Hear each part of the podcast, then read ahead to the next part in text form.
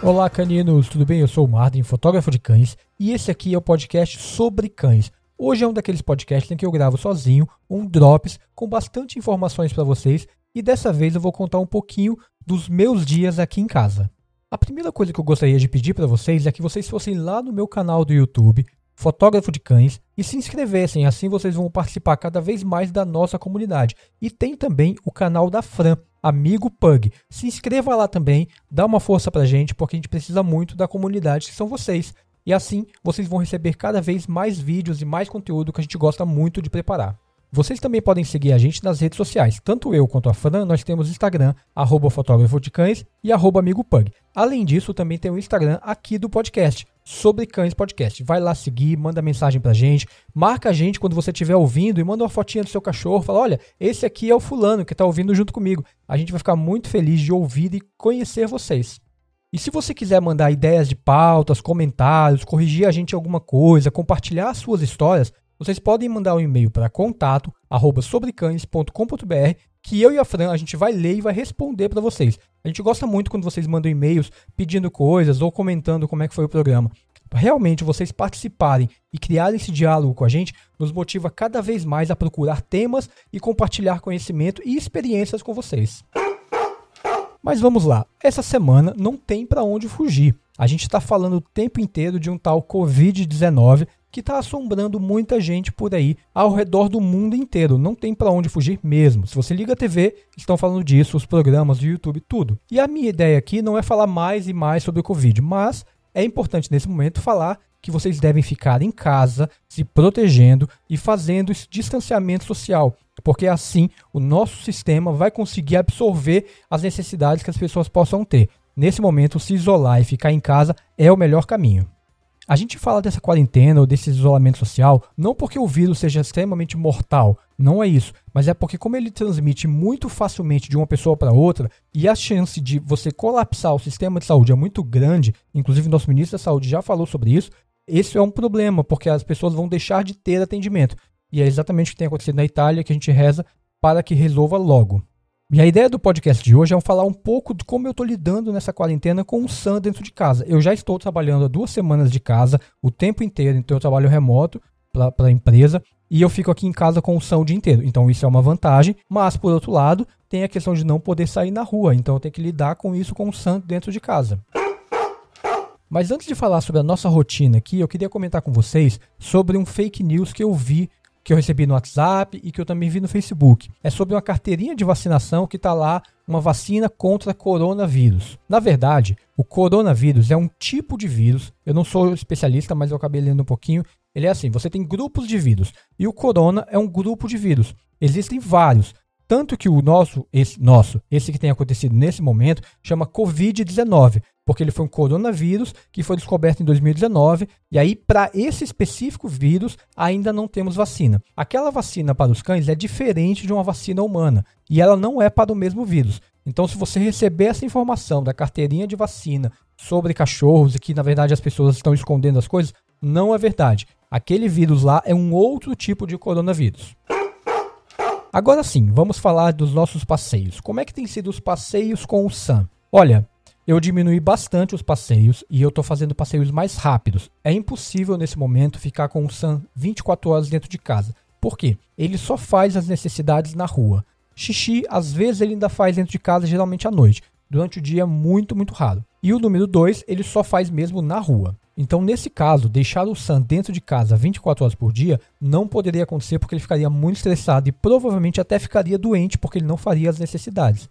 Então, o que eu tenho feito? Eu tenho escolhido horários diversos, nunca vou no mesmo horário e vou vendo horários que não tem ninguém na rua. Aqui perto de casa tem um local que a gente leva o Sam e lá é fechado, a gente pode soltar os cachorros. Então, geralmente eu vou lá quando não tem ninguém. Se tem alguém lá, eu não vou. Eu levo o álcool em gel, então na hora que eu abro o portão, eu já limpo o próprio portão, já limpo as minhas mãos, entro, solto o Sam, deixo ele cheirar, fazer tudo que ele quer fazer.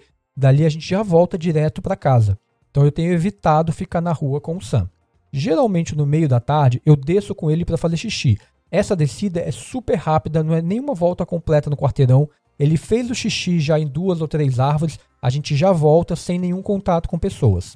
E à noite, o terceiro passeio, quando acontece, é o seguinte: eu saio para ele fazer cocô, a mesma coisa, evitando locais que possam ter algumas pessoas. A minha sorte é que, que o meu bairro ele é bem tranquilo e quase não tem bares, não tem comércio, não tem nada. Então quase não tem ninguém na rua. Então geralmente eu não encosto em nada. Saiu do portão do meu prédio, eu já não encosto em mais nada. Vou caminhando com o Sam, sempre desviando caso apareça alguém, faz as necessidades e eu já volto. Antes o Sam fazia as necessidades, eu caminhava mais um pouco, a gente procurava alguns caminhos que tivessem mais iluminados, tivesse mais gente, porque o Sam também gosta de ver pessoas, de passar a mão, aquela coisa, né? As pessoas gostam de brincar com o Sam e ele também gosta, ele acaba se divertindo. Então eu saía com ele meio sem tempo, assim. Ele ia cheirando, a gente ia caminhando. E agora, não. Se tem alguém no local lá onde a gente desce, a gente já não entra mais. E os passeios estão bem restritos. Fez as necessidades, volta para casa. Mas aí você pode me perguntar, tá?